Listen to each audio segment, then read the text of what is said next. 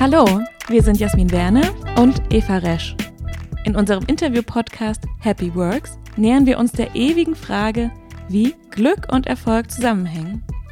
Dazu sprechen wir mit spannenden Unternehmern, kreativen Köpfen, ausgewiesenen Experten und Menschen, die uns und andere inspirieren.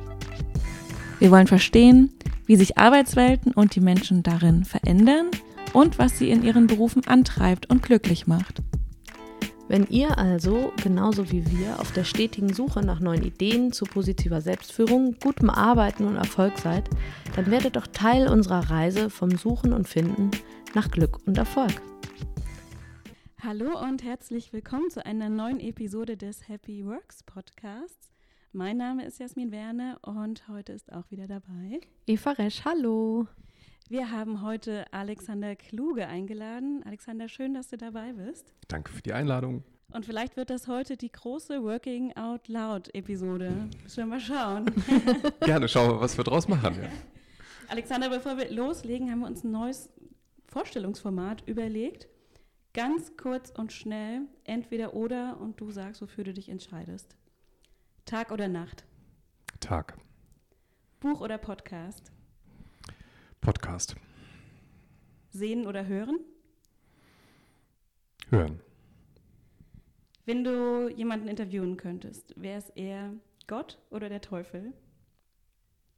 Der Teufel. Eva, hast du noch spontan eine? Joggen oder Yoga? Joggen, eindeutig. Wunderbar. War, war, ich heute schon, ja. Also insofern, das war eine relativ einfache Antwort und äh, beim Yoga mehrere Versuche hinter mir, das ist irgendwie nicht so mein Ding. Ja? Okay. Also ich bin der Jogger. Alles klar. Beim, Jog beim, Joggen den Teufel befragen, das wäre natürlich super interessant. Ja? Eine gute Kombination, genau. vielleicht. Klasse. Ja, toll, dann haben wir dich jetzt schon mal kurz kennengelernt. Wir haben natürlich auch für dich, so wie für jeden anderen Gast, ein kleines Geschenk dabei. Das wird dir Eva jetzt überreichen. Glückskekse? Ein ja. Glückskeks. Hey, super. Darf Was? ich den jetzt hier publikumswirksam ja. aufmachen? Wir bitten darum. Warte mal kurz.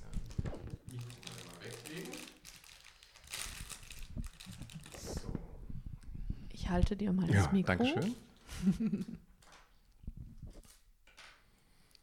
so, und jetzt ist die Herausforderung die, dass man es auch noch lesen können muss. A long desired change is about to come. Oh, oh, oh, oh. Ei, ei, ei, ei, ei. A long desired change is about to come. Also irgendwie ist mein ganzes Leben ja schon immer ganz schön changig, aber das macht mir fast Angst. Na gut, gucken wir mal. Es ist aber long desired. Also es ist ja tatsächlich etwas, was ich anscheinend erwarte. Also es ist, muss ja was total Positives sein, finde ich gut. So klingt es ja. ja. Dein Leben ist changig. Hast du gerade selbst gesagt. Ja. Was willst du uns, was willst du damit sagen? Ähm, naja, also äh, die, die, mein Lebenslauf ist halt nicht so ganz gerade. Also er ist jetzt eben nicht unbedingt so, wie man ihn vielleicht erwartet. Man hat dann irgendwie so ein Studium und dann geht man irgendwo in ein Unternehmen rein und bekleidet irgendeine Position, geht die Karriereleiter rauf, wird dann irgendwie Abteilungsleiter und dann irgendwann irgendwie Manager von irgendeinem Department und so weiter und so fort. Sondern ähm, ich habe halt äh, so verschiedene kleine Wege genommen. Also sofort nach dem Studium äh, habe ich mich selbstständig gemacht, weil ich dachte, irgendwie das sei eigentlich eine ganz tolle Sache. Ähm, äh, vor allem sich als Unternehmensberater selbstständig zu machen. Ähm, was natürlich aus heutiger Sicht total schwachsinnig klingt, weil ohne jede Erfahrung sich als Berater selbstständig zu machen, war vielleicht schon ein bisschen hasardörig, aber wir haben das eigentlich ganz gut hingekriegt. Wir haben viel Personal und äh, Personalentwicklung gemacht am Anfang, später dann in die Organisationsentwicklung reingegangen, haben die Firma dann irgendwann verkauft, haben parallel eine Softwareentwicklungsfirma aufgebaut. Auch die ist dann übergegangen an einen Finanzdienstleister. Also es gibt eine ganze Menge interessante Wege. Ich habe dann auch eine Weile lang tatsächlich abhängig gearbeitet, nämlich fünf Jahre lang und ähm, nach dem exakt fünften Jahr habe ich gesagt, das reicht mir eigentlich und bin wieder raus, habe mich wieder selbstständig gemacht in der jetzigen Form, also so wie wir jetzt unterwegs sind, dann aber eben nicht mehr mit 50 Angestellten und marmorgekacheltem Büro am Kudamm und riesigen Kosten, sondern eben nur noch als Netzwerk. Und ähm, nebenbei habe ich noch ein kleines Startup gegründet. Ähm, das haben wir verkauft vor zwei Jahren, ein kleines Vertragsmanagement-Startup, weil ich dachte, wir müssten auch mal mitspielen hier in dieser Startup-Welt in Berlin. Also es gibt so viele kleine Nebengeschichten bei mir, deshalb nicht so super linear, wie man das vielleicht ähm, zumindest in meiner Generation noch erwartet hätte. Ich bin immerhin 51, kann ich ja disclosen. Ja, da hätte, das mal, hätte man das wahrscheinlich anders erwartet. Hm. Wenn du in einem Hotel übernachtest, was würdest du eintragen bei Berufsbezeichnung? Ab und zu muss man das ja ausfüllen. Ich, ich schreibe jetzt immer rein Reisebegleiter. ja, also das ist jetzt, ja, ernsthaft, ja. Mhm. Also das, ich schreibe immer rein Reisebegleiter. Aber also Berater ist ja irgendwie sowieso schon ein relativ schwieriges Wort geworden. Also ähm, wobei ich es eigentlich gar nicht so schlecht finde, weil es braucht halt eben auch die externen, die im Unternehmen mal Anstöße bringen. Und das ist meine Rolle schon immer gewesen. Aber tatsächlich impliziert das immer, dass wir wüssten, wohin. Und ich weiß überhaupt nicht, wohin sondern ich versuche nur irgendwie Menschen zu begleiten und Organisationen zu begleiten dahin, dass sie ihren Weg finden, ja, so die Pfadfinder sind, weil wenn wir heute über Digitalisierung, und Transformation reden, kein Mensch weiß, wie das in fünf oder in zehn Jahren aussieht. Und da ist meine Rolle eben eher die des Reisebegleiters. Und da ich das total lustig finde, also nicht Reiseleiter, auch nicht Reisebegleiter, ähm, schreiben wir, also Sabine schreibt das auch mal ganz gerne, meine Frau, die ist ja auch mit, mittlerweile mit mir an Bord. Ähm, da ist das eher so unsere Rolle. Sowas schreibe ich dann im Hotel rein, ja. Sehr cool.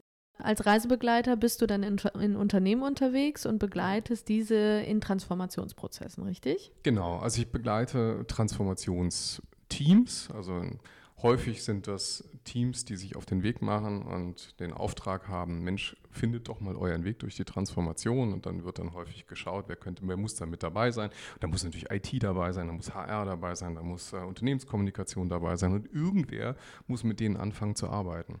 Und ähm, das ist so eine der Aufgaben, die mache ich eigentlich am allerliebsten.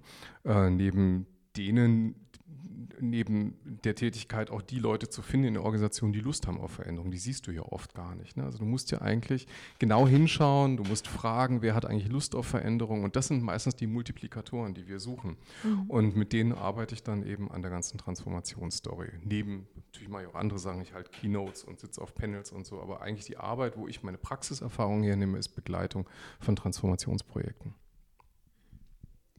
Ich habe es eingangs schon angekündigt, das wird die große Working Out Loud Episode heute mit dir. Was steckt denn hinter diesen drei Buchstaben WOL? Der eine oder andere hat es vielleicht schon mal mitbekommen. Es ist ja gerade so ein kleiner Hype, mhm. so einen Circle zu gründen. Kannst du uns erklären, was steckt dahinter? Warum macht man das? Also der, der Hype ähm, hat, glaube ich, eingesetzt, vor allem da, wo wir über vernetzte Arbeitswelt reden. Also wenn wir jetzt alle Leute dazu auffordern, weniger E-Mail zu schreiben und vielleicht irgendwie mehr in, in, in, Netzwerken zu denken und Dokumente zu teilen und all diese Geschichten, die wir schon seit Jahren versuchen, irgendwie in die Köpfe von Mitarbeitern reinzukriegen, dass Wissen teilen eine tolle Sache ist, dann hat man irgendwie festgestellt, nee, das wird irgendwie nichts. Also das da nur zu appellieren und zu sagen, macht mal. Und ähm, eine der wirklich sehr charmanten Methoden, die in den letzten Jahren aufgekommen ist, ist eben Working Out Loud. Äh, hat ein gewisser John Stepper ein Buch geschrieben. Ähm, John ist mittlerweile auch irgendwie guter Freund geworden und ist derjenige, der hier in Deutschland auch gerade auch äh, heute aktuell wieder rumreist. Gerade waren sie bei SAP. Extrem große Erfolge feiert die Methode, weil sie eben eine Peer-Learning-Methode ist. Also äh, da niemand extern dabei sein muss. Ja. Es ist eigentlich ein typisch amerikanisch, super durchstrukturiertes Lernprogramm. Zwölf Wochen, eine Stunde pro Woche, genaue Guides, was in den 60 Minuten mit deinen fünf Peers, mit deinen vier Peers, also ihr seid zu fünft, ähm, zu passieren hat. Und ähm, ihr unterstützt euch gegenseitig beim Lernen. Also du brauchst jetzt nicht irgendwie großes Seminar und einen Trainer und sonst was. Also für die Unternehmen besonders charmant, kostet nicht viel.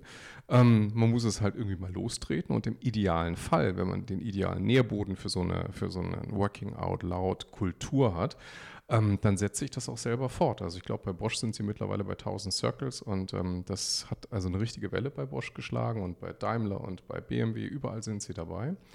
Also dahinter steckt Lernmethode, also miteinander lernen, und zwar lernen zu arbeiten in der vernetzten Arbeitswelt. Wie gehe ich mit Werkzeugen um in der vernetzten Arbeitswelt? Aber zweitens, es beschreibt natürlich auch eine Arbeitshaltung. Und das war eigentlich ursprünglich der Term, wie ihn Bryce Williams ent, äh, entworfen hat. Also es gibt, Bryce Williams ist ein Autor, der hat, diesen, der hat diesen Begriff geprägt. When do we start to work out loud? Da gab es noch keine Methode. Und John Stepper hat dann die Methode entwickelt mit 30 Übungen, die sind weitgehend ähm, Übungen, die sie hat er nicht selber erfunden, die hat er nur intelligent zusammengestellt und hat es eben in einen, einen schönen Methodenbaukasten gepackt. Und der Erfolg ist tatsächlich der, dass er eben einfach ist. Einfach und die Leute sind begeistert und lernen gemeinsam. Was sind denn so typische Themen, die äh, mit dieser Methode bearbeitet werden? Ähm, die, die, Frage, die Frage nach dem Ziel kommt immer dann natürlich, du musst mhm. ja irgendwie ein Ziel haben, was du in den zwölf Wochen verfolgst.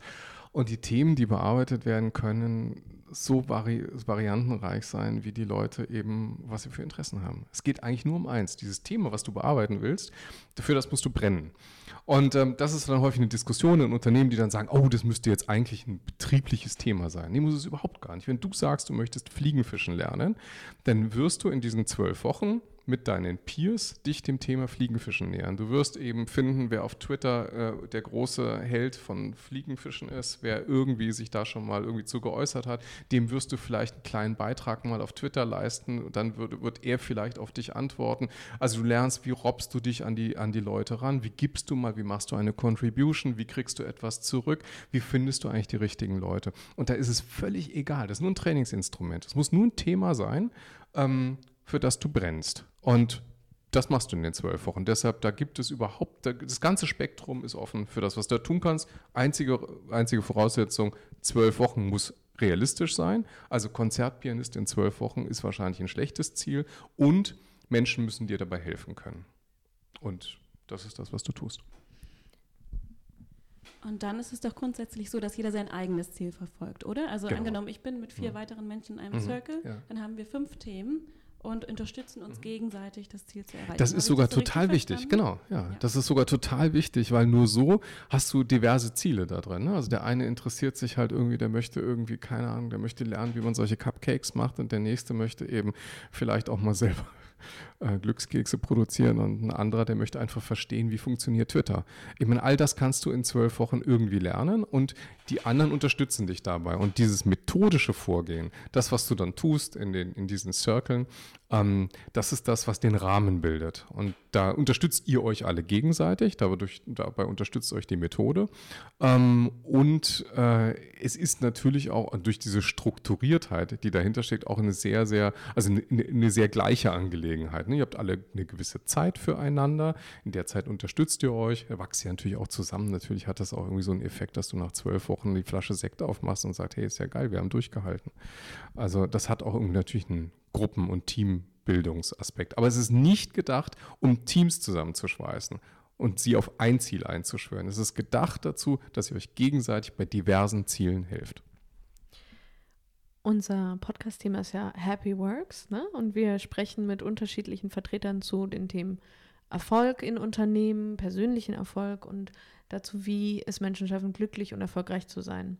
Inwieweit zählt denn so ein Instrument, wie zahlt das darauf ein? Hat, kannst du da einen Zusammenhang herstellen? Ja, ich glaube, das merkt man auch momentan in den, ähm, in den Kickoffs, die wir häufig moderieren, also wir werden häufig eingeladen, dass wir so diese ersten Kickoff-Veranstaltungen machen, damit die Leute einfach anfangen, sich in Circles zu finden und zu, zu erfahren, auch wie das funktioniert im Circle. Und du merkst tatsächlich, ich sage es nur ungern, denn, denn eigentlich hat das ja sowas fast schon sektierisches, aber die, die kriegen echt so eine Erleuchtung. Ja? Also es ist auch wirklich etwas, was, was erfahren die Menschen dabei? Erstens, sie können selbstgesteuert, eigenständig lernen. Also allein schon ähm, sich diese eine Stunde in der Woche rauszuschneiden, weil häufig kommt ja die Frage, ja, darf ich das eigentlich? Ne? Und dann zu merken, ja klar, ich darf das. Und wenn ich es nicht darf, dann nehme ich mir die Zeit trotzdem und dann gemeinsam eine, eine Lernerfahrung zu machen. Und diese Lernerfahrung nicht zu machen, ich kriege jetzt mal netterweise, weil ich irgendwie gute Sales-Abschlüsse habe, eine Woche lang irgendein Training auf Malle.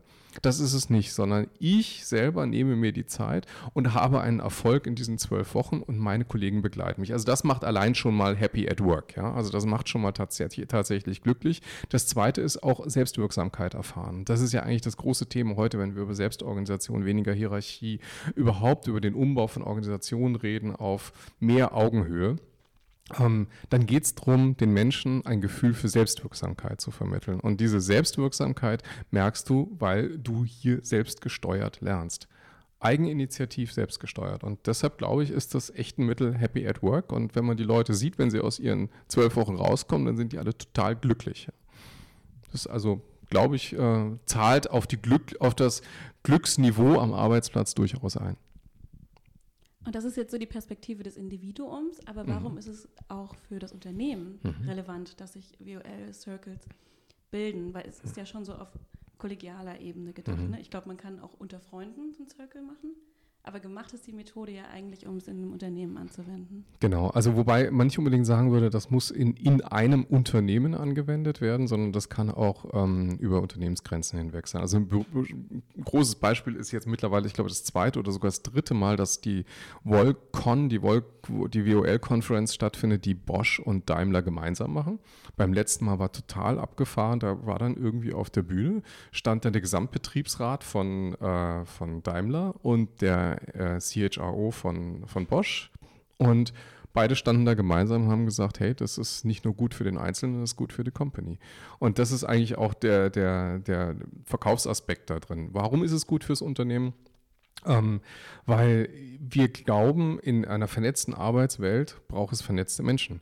Ähm, wenn wir über weniger Hierarchie, über Aufweichen von Silos, über auch Aufweichen von Unternehmensgrenzen reden, und wir müssen darüber reden, weil in der VUCA-Welt funktioniert eben die Pyramide und Command and Control nicht mehr, dann müssen andere Mechanismen greifen. Und die anderen Mechanismen sind eigentlich diese Verbindungen zwischen Menschen. Und die richtig wichtigen Verbindungen zwischen Menschen, das hat 1963, glaube ich, schon der Herr Granovetter geschrieben in einem viel beachteten Artikel, sind eben die Weak Ties, nicht die Strong Ties. Die Strong Ties sind die in meiner Abteilung, mit denen arbeite ich jeden Tag zusammen. Aber die Weak Ties sind die, die ich gelegentlich mal sehe, die mir Impulse geben aus ganz anderen Bereichen. Und was wir stärken mit uh, Working Out Loud sind die Weak Ties. Und die machen Menschen auch erfolgreicher, weil die dann plötzlich merken, ah, ich kann ja tatsächlich den über den kennenlernen und der könnte mir bei einem Thema weiterhelfen. In meiner Abteilung mache ich das nicht. In der Abteilung sitze ich halt und sehe immer dieselben Leute. Ist auch wichtig, auf die kann ich mich verlassen. Da weiß ich auch, du weißt genau, wie die ticken, welche Problemchen die haben. Aber wer dich wirklich weiterbringt, und das ist eine ganz uralte Erkenntnis, das ist nicht eine Working Out Loud Erkenntnis, ähm, sind die Weak Ties. Und damit ist es fürs Unternehmen gut. Ja? Also das Unternehmen will ja eigentlich äh, in einem digitalen Zeitalter vernetzte Mitarbeiter haben. Zumindest sollte es das wollen. Wenn es die nicht hat, glaube ich, ist es schade. Ihr sprecht ganz häufig von dem Begriff New System. Zumindest habe ich den ein paar Mal gelesen. Als Folgebegriff von New Work. Was äh, New Work ist ja, ist ja wirklich in aller Munde. Was ist denn unter New System zu verstehen? Das finde ich jetzt total spannend, dass du mich mit so einer Aussage konfrontierst, weil ich gar nicht weiß, dass ich von New System ah, gesprochen habe. Vielleicht ist das ja nur die Sabine. Das könnte natürlich, das könnte natürlich sein. sein. ja. Mhm. Also, und da weiß ich natürlich auch nicht, was sie da tatsächlich ja. damit meint. Aber wenn wir, wir haben, wir, es gibt einen Begriff, den habe ich neulich gelernt ähm, bei unserem gemeinsamen Bekannten Lars Gäde ähm, beziehungsweise Metaplan bei einer Veranstaltung, der heißt, äh, diese Begriffe sind alles flottierende Signifikanten. Das könnt ihr jetzt mhm. alle mal googeln zu Hause.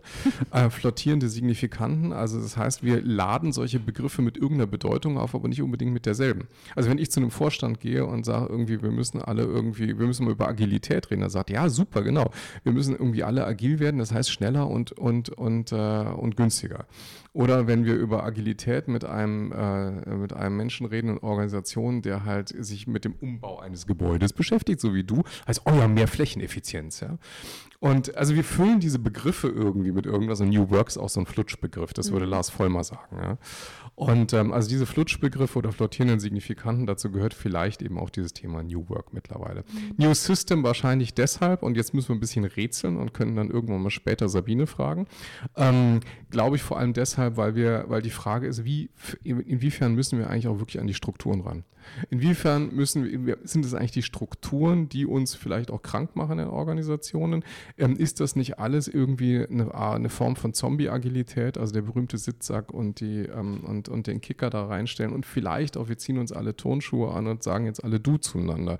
Ähm, ändert das was, wenn ich das Zielsystem zum Beispiel nicht verändere? Ne? Also wenn ich eigentlich immer noch die Karotte habe, ähm, die vor der Nase des Mitarbeiters hängt und am Ende des Jahres das Zielvereinbarungsgespräch und dann muss er irgendwie dann... Bonus, der dazu Exakt, gehört. und die Bo mhm. das Bonusthema und all diese Themen, wenn ich die nicht angehe, dann bleibt es natürlich dabei, dass wir, ähm, dass wir im System verharren und dass wir dann uns nicht viel bewegen. Die Diskussion haben wir gerne mit den Systemtheoretikern an der Stelle. Mhm. Da haben wir uns auch schon gestritten mit den Intrinsify-Me-Leuten, ne? weil es Working Out Loud vielleicht auch nur eine Methode ist, in der wir vielleicht ähm, ein bisschen Zuckerguss auf die alte Arbeitswelt machen und alle sind glücklich vermeintlich glücklich, aber wir ändern nichts. Da ist unsere Überzeugung dadurch, dass wir neue Kommunikationsstrukturen schaffen und damit abseits der Hierarchie, nämlich informale Strukturen stärken, glauben wir schon, dass wir verändern damit. Aber ähm, ein reiner Systemtheoretiker würde wahrscheinlich sagen, setze nie an den Menschen an, setze immer an den Strukturen an. Und deshalb vielleicht New System. Und was glaubst du da anknüpfend, was sind zwei oder drei wirklich leicht umzusetzende Maßnahmen für ein Unternehmen, das seine Teams auf die neue Arbeitswelt vorbereiten möchte. Wenn ich jetzt Chef eines Unternehmens bin und sage, ich möchte morgen loslegen, wie kann ich da starten? Ja, wir, wir haben ja, also wenn, wenn ihr so ein bisschen gelesen habt, was wir immer so erzählen, dann fangen wir immer auf drei Ebenen an. Ne? Also das ist Mindset, Toolset, Skillset. Ja. Und ähm, vom, vom Toolset her, glaube ich, äh, haben viele schon alle den Ratschlag befolgt. Ja. Die haben gesagt, ja, wir brauchen irgendwie, wir brauchen digitale Arbeitsmittel, die irgendwie anständig sind, die auch überall funktionieren, die Homeoffice unterstützen, dass jeder überall arbeiten kann, nicht nur Homeoffice, nein, Mobile Office. Ähm, wir brauchen anständige Büroräume, ein Thema, mit dem du zum Beispiel eben auch kämpfst. Ne. Wir brauchen irgendwie Räume der Begegnung und wir müssen dafür sorgen, dass Raum für Austausch und für Kreativität ist, aber auch für ruhige Arbeit. Ähm, das ist für mich alles das Toolset. Ja. Und dann das Mindset-Thema, äh, das Skillset-Thema natürlich äh, mit dem Training und Enablement. Und das betrifft vor allem mittlerweile, finde ich, nicht die Menschen, die zum Beispiel Working Out Loud machen, weil die machen das intrinsisch motiviert, die haben Lust dazu, sondern es betrifft viele, und da reden wir auch über das mittlere und teilweise auch das Top-Management, die meinen, sie hätten jetzt schon genug gelernt. Und dieses, dieses Thema, also wie können wir heute dafür sorgen, dass eben auch die Menschen, die 30 Jahre lang eben noch mit Aktenordnern oder mit E-Mail gearbeitet haben, jetzt anders arbeiten, das ist eben ein Skillset-Thema, das Deshalb glaube ich, da sind Themen wie Reverse Mentoring oder so sind Formate wichtig, die wir einführen, damit wir diese, diese mittlere Führungsebene mitnehmen. Also das ist, glaube ich, ein ganz, ganz wichtiger Ansatzpunkt Nummer eins, wo ich gucken würde, was kann ich tun. Ne? Und dann auf der Mindset-Ebene, gut, jetzt geht's los. Ja, jetzt fangen wir an mit den Inspirationsformaten, ähm, die, die wir tun können. Auch solche Augenöffner-Formate. Manchmal verdreht man schon so die Augen, man schickt die Leute ins Silicon Valley oder so, aber wir machen immer noch mit Managern, wir fahren mit denen nach Berlin und gehen in ein Startup rein und dann ähm, waren auch schon bei euch bei Axel Springer. Das war eigentlich auch super interessant, weil ähm, die tatsächlich, glaube ich, dieses Erfühlen von Veränderung, was macht eigentlich eine andere Arbeitskultur mit den Menschen, was, wie, wie gehen auch Manager mit diesem Thema um, das ist total wichtig. Deshalb glaube ich, also auch das wäre immer die Antwort Nummer drei, wäre natürlich alles das, was irgendwie so ein bisschen den Kopf öffnet. Ja. Und das können die Stärkung von Multiplikatoren sein, die wir in der Organisation haben. Finden, enablen, Widerstände, irgendwie mit Widerständen umgehen, beibringen. Also wirklich die Koalition der Willigen, das ist so ein Kriegssprech, aber so einbilden. Ne? Das ist, das ist, glaube ich, ein ganz wichtiger Punkt. Inspiration liefern von allen Richtungen her, Leute einladen, irgendwie die Leute auch irgendwo hinschicken. Ja, dann sollen sie halt mal irgendwie zur Republika gehen. Warum nicht? Ja, sollen sie doch mal fühlen, wie es eigentlich aussieht. Und diese Dinge eben, da gibt es einen ganzen Affenzirkus von Maßnahmen, die wir dann so runterbeten und dann mal schauen, was wirkt. Und manchmal wirfst du was in die Organisation rein und dann wirkt es überhaupt gar nicht. Dann muss man es halt ausprobieren und dann wirkt man, probiert man andere Dinge aus. Working Out Loud ist eben eine dieser Maßnahmen. Da würde ich auch sagen, würde fast jede Organisation heute sagen, beschäftigt euch damit, macht es. Es ist bewährt, es ist proven. Ja? Man kann es anschauen, man kann zur Organisation gehen. Das wäre eine der Dinge, wo ich sage, das ist so ein niedrigschwelliger Einstieg. Das kostet nicht viel Geld. Fangt damit einfach an. Aber fangt jetzt damit an. Du hast gerade das Mittelmanagement erwähnt äh, und Reverse Mentoring. Kannst du dazu noch kurz was sagen? Und dann vielleicht auch gleich als Folgefrage, wie kann man denn äh, wiederum junge Menschen, also nicht das Mittelmanagement, sondern die, die neu in Unternehmen kommen, wie kann man die ähm, ähm, vorbereiten auf die Arbeitswelt? Ich glaube, äh, der, also der Link zum Reverse Mentoring ist deshalb so spannend, weil er ja den Bogen halt schlägt. Ne? Vom traditionellen Management hin zu den Newcomern im Unternehmen. Da kommen also neue, junge Leute ins Unternehmen. Äh, meistens ist es dann schon recht überraschend, wenn die irgendwie ins Unternehmen kommen und dann irgendwie feststellen, oh Gott, ja, wie läuft denn das hier alles ab? Das kennen sie ja so nicht. Also nicht nur die alten, äh, die, die Arbeitsmittel, die sie nicht mal kennen, sondern eben auch die Strukturen, wie funktioniert die Informalität, ja, aber wo muss man auf den Flurfunk achten, ähm, was darf man lieber nicht sagen, also all die Dinge, die, glaube ich, man nicht unbedingt in der Schule beigebracht bekommt, die man eben erlernen muss. Und ähm, das Reverse Mentoring finde ich deshalb spannend, wenn es wirklich ehrlich und gut gemeint ist, ähm, indem ich äh, junge Leute, ähm, die ins Unternehmen kommen, matche eben mit relativ hierarchisch hochgestellten äh, Managern, ähm, die auch entsprechend natürlich darauf vorbereite, aber eben da eine Grundlage schaffe für gegenseitiges Verständnis. Denn die jungen Leute kriegen dann plötzlich mit, wie tickt das Unternehmen auch von oben. Also sie kriegen eigentlich relativ schnell einen Zugang auch zu einer Organisation und ein Verständnis dafür, was so eine hierarchisch hochgestellte Persönlichkeit vielleicht denkt und tut. Ähm, und auf der anderen Seite, und sie fühlen sich natürlich auch geehrt, ja, es ist ja eigentlich auch eine besondere Ehre, dass sich jemand Zeit nimmt dafür. Und umgekehrt eben der Benefit für den, für den Manager, dass er eben dann äh, mal einen Input kriegt von jemandem, der vielleicht sein Kind sein könnte, aber in einem ganz ernsten Zusammenhang. Ja? Also zu Hause lässt er sich vielleicht nicht von seinem Sohn erklären, wie das mit dem iPad echt funktioniert und warum sie jetzt alle irgendwie auf äh, Snapchat rumhängen und was das eigentlich bedeutet, sondern höchstens, das ist vielleicht eher zu Hause störend. Aber wenn du dann dich eine Weile lang auseinandersetzen musst, was heißt digitale Kommunikation heute für junge Leute, dann verstehen plötzlich Manager, dass digitale Kommunikation heute eben nicht E-Mail schreiben heißt, ja, sondern dass es eben andere Formen der Kommunikation und dass ein Like tatsächlich eine Wertschätzung ist. Dass das übrigens auch wirklich geschätzt werden könnte, wenn dein Chef vielleicht mal ein Like drückt. Ja. Das haben die überhaupt gar nicht im, im Fokus. Ja. Und äh, diese Dinge ähm, halte ich für, für sehr, sehr sinnvoll. Deshalb, ich glaube nicht, dass Reverse Mentoring äh, das Paraderezept ist, um alle jungen Leute onzuboarden. Ich halte, halte es zum Beispiel für sinnvoll beim Onboarding, gerade beim Führungskräftenachwuchs, Working Out Loud zu machen, um nochmal darauf zu kommen. Ähm, aber ich glaube, dass das Verlinken mit den Führungskräften vor allem äh, das Mittelmanagement oder Lebensschicht-Thema adressiert. Ja, und was macht es den jungen Leuten leichter? ich glaube, wir machen es ihnen echt schwer manchmal. Also wenn ich manchmal solche Veranstaltungen, ich habe das Vergnügen oder Missvergnügen gehabt, neulich mal eine Veranstaltung mitzuerleben, da habe ich gedacht, oh, das kann ja nicht sein. Alle neuen Azubis saßen irgendwie da, alle Reihenbestuhlung, ja, Reihenbestuhlung waren wahrscheinlich so 120 irgendwie. Und dann hält vorne der Personaler irgendwie einen Vortrag. Und ich dachte, wenn du so schon anfängst, wie traurig ist das eigentlich? Ja? Warum kann man nicht Formate wählen, auch gerade beim Onboarding, die partizipativer sind, wo man vielleicht sogar gemeinsame Ideen entwickelt, wo man vielleicht irgendwie etwas macht, wie, äh, wie wir es heute in Barcamp oder Open Space Formaten machen, um die jungen Leute mal rauszuholen aus dieser, aus dieser Haltung. Ich glaube, da könnte man es ihnen leichter machen. Das lernen sie ja nicht äh, in der Schule oder auch nicht in der Uni. Ich habe noch eine Anwendungsfrage zu Working Out Loud. Du bist ja WOL-Fan und ich bin auch überzeugt von den Vorteilen, die die Methode liefert. Jetzt denk mal an ein Unternehmen, wo es zwar schon eine Community gibt, wo das schon angedacht ist und es schon einige Circles gibt, aber das irgendwie nicht so richtig Fahrtwind aufnimmt. Es entwickelt sich nicht. Also von 12.000 Circles ist da noch äh, sind, ist die Organisation noch weit entfernt. Wie kann man sowas denn vorantreiben? Von wo muss das kommen? Wer muss das treiben? Und ist es dann vielleicht wie eine Kettenreaktion, die bei Bosch da stattgefunden hat, dass das auf einmal ja. so viel? Ja, ja. Also das ist dann, also die Kettenreaktion hat natürlich, äh, braucht wie eine Graswurzelbewegung verschiedene Faktoren. Und das eine ist natürlich, es braucht irgendwie einen anständigen Nährboden. Also es braucht auch Leute, die, die sich bewegen dürfen und die sich auch bewegen wollen, die vielleicht auch neugierig sind auf Veränderungen. Also ohne die geht es schon mal gar nicht. Umgekehrt muss es natürlich so sein, dass dir auch nicht allzu viele Steine in den Weg gelegt werden sollten. Also in dem Moment, wo die Organisation sagt, ähm, wir arbeiten hier nach einem bestimmten Schema und es gibt natürlich nicht frei äh, eine Stunde und die müsst ihr euch schon selber irgendwie rausschneiden, dann kannst du so eine Initiative relativ schnell töten. Wenn es dann auch darum geht, dass zum zum Beispiel, wir reden ja über Sharing, wir reden über, also im ganzen Prozess wird ja Wissen geteilt und wird Information ausgetauscht und das teilweise auch öffentlich. Und davor haben auch wiederum ganz viele Angst. Oh Gott, ja, auf Twitter oder auf LinkedIn was tun. Und ähm, das erste Mal, wenn einer auch von der Unternehmenskommunikation eins auf den Deckel kriegt, dass er was Falsches gepostet hat, dann ist das Ding tot. Ne?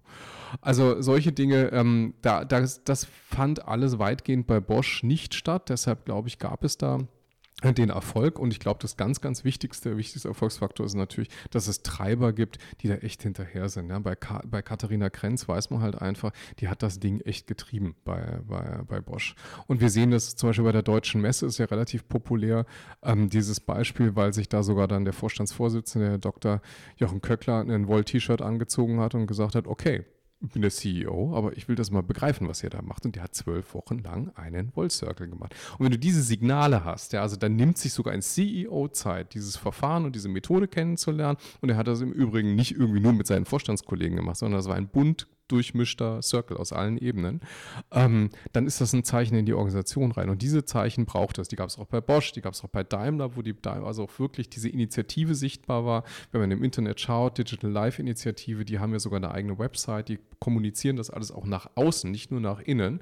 Ähm, das ist ja auch eine ganz neue Arbeit, eine ganz neue Haltung. Es ist nicht nur eine Arbeitshaltung, es ist eine Haltung, dass ich nach draußen kommuniziere. Wir vernetzen uns und wir fördern das auch. Und wir fördern das sogar innerhalb und, und unter Wettbewerbern. BMW und Daimler, also eigentlich ja nicht unbedingt denkbar, ähm, machen zusammen. Bosch und Conti sind Wettbewerber, machen zusammen Working Out Loud Initiativen. Und das ist dann eigentlich ein ähm, großer Erfolgsfaktor. Aber also ich glaube, der entscheidende ist natürlich das Vorleben und äh, nicht zu viele Restriktionen schon von vornherein reinpacken, dann wird das gar nichts.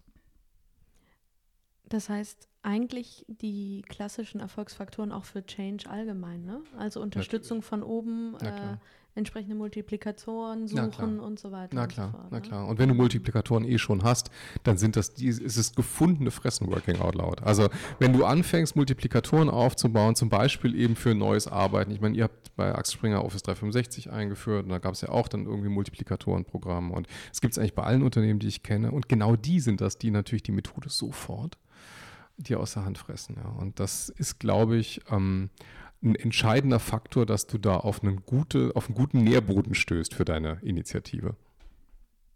Hm. Und jetzt denk doch mal so an deinen eigenen Arbeitsalltag.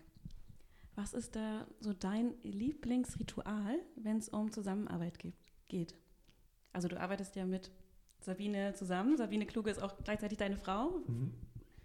Das ist eine große Herausforderung. große Herausforderung, ja. ja, ja. Habt ihr auch so Rituale ähm, etabliert? Tatsächlich versuchen wir Rituale zu etablieren, ähm, aber es wäre echt gelogen, wenn man sagen kann, die schaffen wir auch. Also das, das fängt beim morgendlichen Sport an. Also man, man geht morgens joggen oder man macht wenigstens irgendwie äh, ein bisschen was Körperliches vorneweg, ja, also wenn man irgendwie aufsteht. Ähm, aber das wird dann schon meistens gecrashed durch die Reiseplanung weil wir sind so viel unter, wir sind die letzten zwei Jahre, seit Sabine mit an Bord ist, sind wir halt wahnsinnig viel unterwegs. Und äh, da muss man echt super diszipliniert sein, dass man da die Sportsachen auch wirklich mitnimmt, wenn man dann auf Reisen ist. Wir haben es jetzt gerade gehabt, wir waren jetzt gerade unterwegs und waren irgendwie in vier Hotels in fünf Tagen und wir hatten halt kein Zeug dabei. Dann sind wir eben nicht zum Sport. Also Sport wäre es schon, wo man sagen könnte, das ist wichtig für mich und das ist auch tatsächlich wichtig für mich. Ja. Dass ich heute laufen war, geht es mir gleich besser bei euch hier abends, dann halte ich länger durch. Ja. Und für die, für die Hygiene Hygiene, also für die, auch für die Hygiene, die du ja brauchst im Kopf, ist halt auch das Abschalten ab und zu wichtig. Und das heißt immer ein echtes physische Abschalten von diesen Dingern, ja, also von, von allen Kanälen. Und da sind wir nicht gut, muss ich echt sagen. Da versuchen wir ständig an uns zu arbeiten, ähm, wie viele, die ich kenne die versuchen, die Kanäle irgendwie zu reduzieren oder die Zeiten zu reduzieren, dass du nicht, wenn Leben, äh, Liebe, Familie plötzlich in einem ist, dann ist es echt schwierig. Da musst du ab und zu für Freiräume sorgen. Und der schönste Moment im letzten Jahr war eigentlich der, dass wir eine Berghütte gebucht hatten und da gab es keinen Empfang. Und das war Zufall. Ja. Das wusstet ihr auch nicht. nee, das wussten wir nicht, genau. Aber ein Balken eh und die Leute standen alle auf irgendeinem Hügel und haben irgendwie mit ihrem Smartphone gewunken, ja, weil sie dachten, da kriegen sie nochmal Empfang. Und das habe ich echt total genossen, ja, weil wir eben auch so viel mit diesen digitalen Kanälen unterwegs sind. Also da merke ich schon, da, muss, da müssen wir auch noch mehr dran tun. Ja, ja ich glaube, das hast du auch auf Twitter gepostet, da mit so einem Kommentar. Ja, die Gattin sagt, was, hier gibt es ja gar kein Netz. ich glaube, das habe ich gesehen.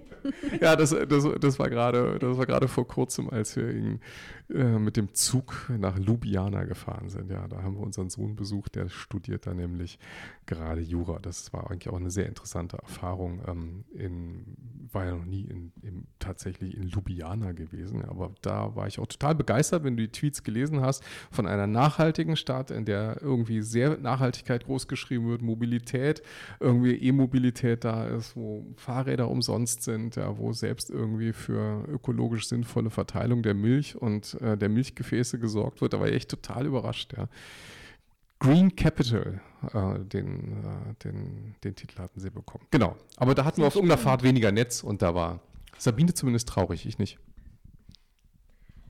Wir würden ganz gerne, weil wir am Ende schon angelangt sind, dich noch um etwas bitten, was jeder unserer Gäste unseren Hörerinnen und Hörern mitgibt, und zwar die Weekly Challenge.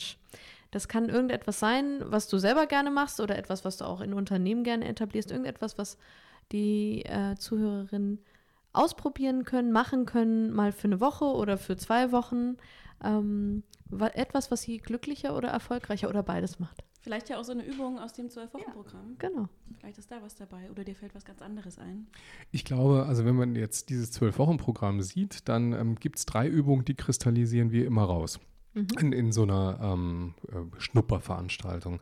Die erste Übung ist mal drüber nachzudenken, äh, welche zehn Eigenschaften machen mich eigentlich aus? Also es sind in, im, im Working Out Loud Circle sind es nachher 50, da wird es ein bisschen anstrengender, da muss man lange drüber nachdenken, aber allein schon mal über zehn Eigenschaften nachzudenken, was macht mich eigentlich aus? Und dann fällt Menschen immer im beruflichen Kontext ein, ja, ich bin hier zuständig für, ja, für Marketing, Sales und ich mache übrigens irgendwie Anzeigenplanung. Aber nee, du bist mehr. Ja? Also schreib einfach mal zehn Eigenschaften von dir auf. Und wenn, wenn dir 20 einfallen, noch besser. Und wenn du dir richtig Mühe geben willst, mach halt 50.